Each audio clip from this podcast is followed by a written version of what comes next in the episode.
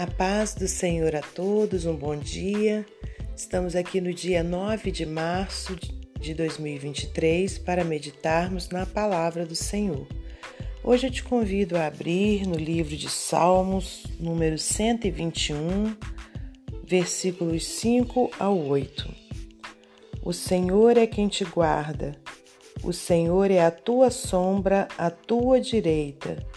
O sol não te molestará de dia, nem a lua de noite. O Senhor te guardará de todo mal, ele guardará a tua alma. O Senhor guardará a tua entrada e a tua saída, desde agora e para sempre. Senhor nosso Deus e nosso Pai, em nome do seu Filho amado Jesus Cristo, estamos aqui para meditarmos na palavra do Senhor, meu Pai. Por isso eu lhe peço que o Senhor me use como instrumento seu, que não saia dos meus lábios nenhuma palavra que não venha de ti. Que o Senhor possa abrir o nosso entendimento espiritual para compreendermos a vontade do Senhor.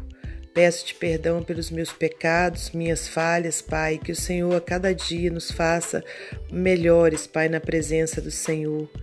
Pai querido, nessa hora eu te peço uma bênção especial sobre a vida de cada ouvinte, que o Senhor possa, meu Deus, abençoar a cada um, libertar, trazer salvação, meu Deus, em nome de Jesus Cristo. Que o Senhor possa trazer é, também cura, Pai, em nome de Jesus. Nós te louvamos, Senhor, nós te agradecemos por tudo, em nome de Jesus Cristo. Amém.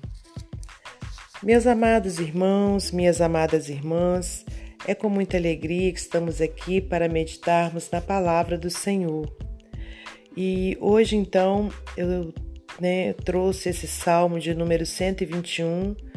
Você pode é, lê-lo todo, né, é, meditar nele todo, mas é, eu separei somente esses versículos para que a gente compreenda é o que o Senhor quer falar conosco hoje. O título dessa passagem é Deus é guarda fiel do seu povo. Então, nesse, nesse trecho, né, desse, dessa, desse salmo, fala justamente sobre a guarda do Senhor sobre as nossas vidas, né, do quanto Deus, o quanto Deus é, tem sido o nosso protetor. Olha só, o Senhor é quem te guarda, o Senhor é a tua sombra, a tua direita. É, tem como alguém tirar a nossa sombra? Né? A gente, quando é criança, a gente costuma, costumava brincar com a sombra, né? A gente ficava ali e a sombra aparecia, né? Naquele dia, geralmente de sol, e a gente ficava então brincando, né, de fugir da sombra. Mas a gente não conseguia porque a sombra estava ali, né? E se a gente também hoje adulto, se a gente se colocar numa posição onde faz sombra, tem como alguém vir, né, e tirar a nossa sombra? Não tem, né, irmãos? É dessa forma que o Senhor é na minha vida e na sua. Ele é a nossa sombra, a nossa direita. Glórias a Deus. Então a gente pode ter a certeza que o Senhor é, né, ele é o nosso protetor. Olha, o sol não te moleste, molestará de dia, nem a lua de noite. O Senhor te guardará de todo mal. Ele guardará a tua alma. Oh, glórias a Deus. Olha como que é importante a gente servir a, a esse Deus maravilhoso, esse Deus vivo, né? Esse Deus que tudo pode. Então vale a pena a gente renunciar ao nosso eu, às nossas vontades, irmãos, para atendermos né, o chamado do Senhor, para atendermos é, as suas direções, né, as suas ordenanças que tem na sua palavra, porque a gente pode ter a certeza que a gente tem um guarda fiel, um guarda que não dorme, um guarda que está em todo tempo guardando a nossa vida, livrando a nossa alma né, é, é, do mal, da perdição eterna.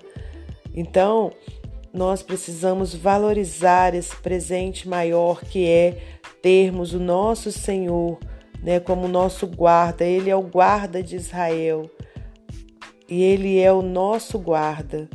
O Senhor guardará a tua entrada e a tua saída, desde agora e para sempre. Então, meu amado irmão, minha amada irmã, que você tome posse dessa palavra. Se você é um servo de Deus, se você é obediente ao Senhor, a sua palavra, você pode ter a certeza que o Senhor tem te guardado, né? E que o Senhor também guarda o que? A sua família. Basta que a gente ore, coloque nas mãos do Senhor a nossa família, os nossos, ainda que eles ainda não estejam na presença de Deus, mas a misericórdia do Senhor alcança eles também.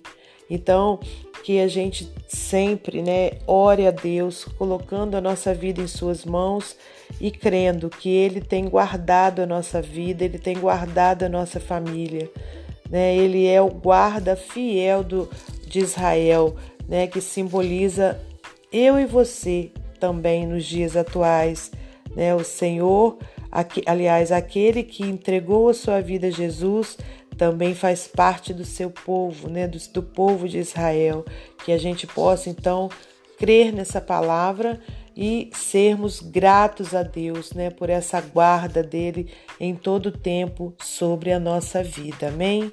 Para finalizar esse momento devocional, eu vou ler para você mais um texto do livro Pão Diário. Diz assim: Abrigado por Deus. Nosso netinho se despediu, depois voltou-se e perguntou: Vovó, por que você fica na varanda olhando até sairmos? Sorri, achando sua pergunta fofa, pois ele é tão pequeno. Vendo sua preocupação, no entanto, tentei lhe dar uma boa resposta.